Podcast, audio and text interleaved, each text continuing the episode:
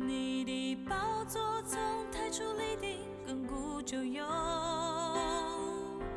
你以威严为义，以能力束腰，世界就坚定，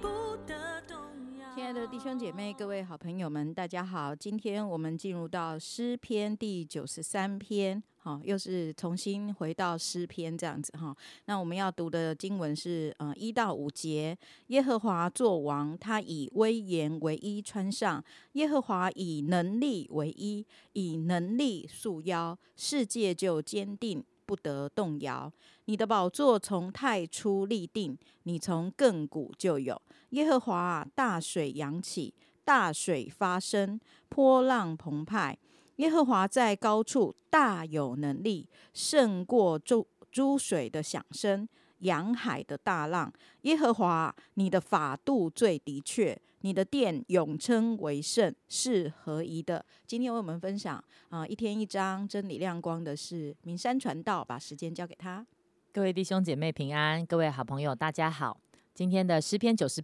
九十三篇的一开始，诗人就宣告耶和华作王。好，当我在读这篇诗篇的时候，让我的心里面立刻想到的呢，就是在今年五月，好，我想英国举国了举举行了国王查尔斯三三世的这个加冕典礼。好，我想不只是英国的人，全世界都非常的关注这件事。那整个仪式呢，是由坎特伯利大主教来主持，透过宣誓跟加冕的誓词，然后呢，众人就会高呼“天佑国王”，好，确认查尔斯三世接受了这样一个国王的身份。那还有宣誓啊、受高啊、受勋啊、加冕，以及当查尔斯三世他三世他离开加冕椅的时候，登上王位的时候，所有参加这个仪式的人呢，会到他的面前有一个屈膝致意的这样一个过程。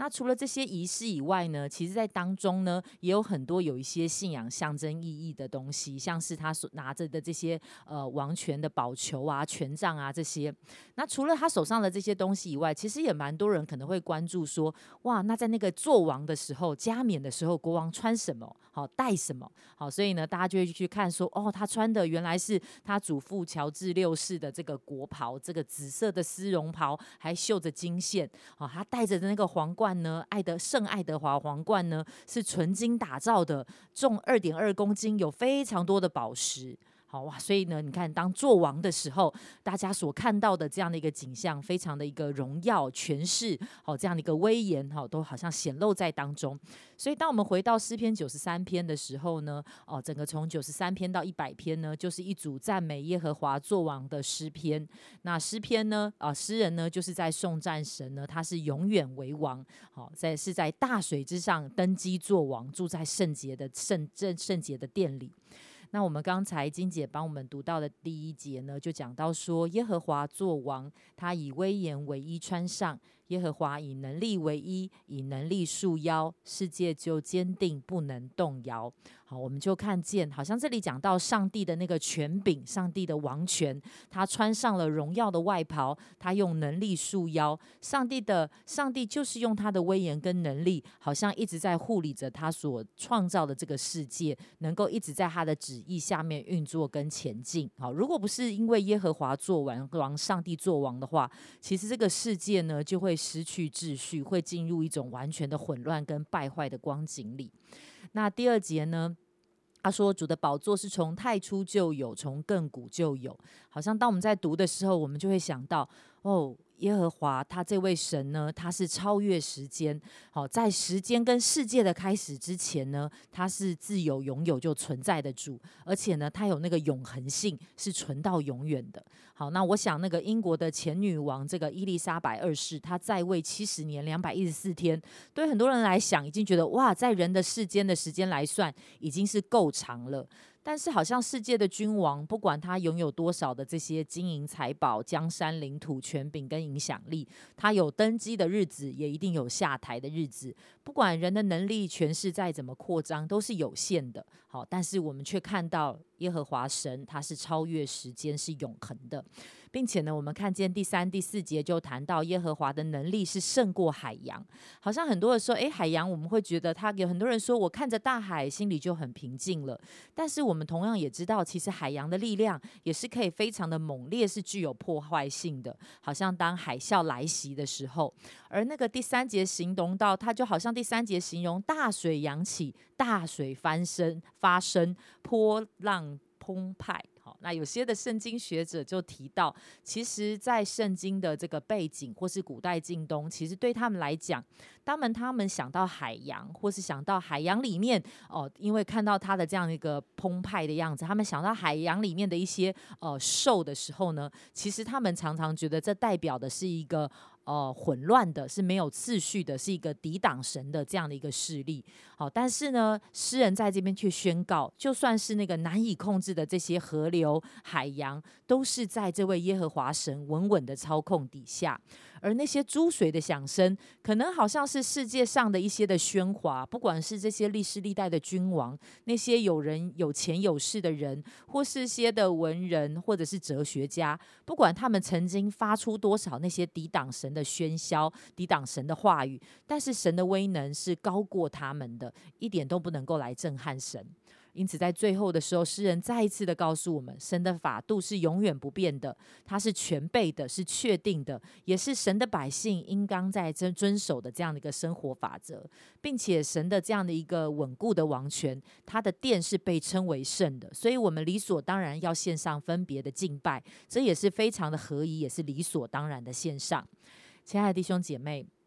不晓得在你的生活当中，好，你有没有认识特别有能力、有权势、有地位的人呢？好，若是在你的生命里面会遇到一些困难，而你好像认识一些这样的人，跟他们有很好的关系，你也知道他很乐意帮助你来度过难关。诶，好像当你那你会有什么样的感受？那我想，如果是我的话，我应该会觉得哇，这是一个非常荣幸，就是有这么有厉害的人，他能够来帮助我，而且好像也会觉得，虽然眼前有很大的困难，但是在他的帮助底下，我应该能够非常的放心跟安然的度过。如果是这样，当我们想到这段诗人讲到我们所相信的上帝，他是这样子的一个有权柄、威严、有能力，是大过世上的一切。哦，好像包括人类的历史，我们的生命也都是在这位永恒的创造主的手中。那么，当我们想到这件事的时候，我们是不是心里面更知道应该要怎么样的来回应他，来相信他，依靠他，跟顺服他呢？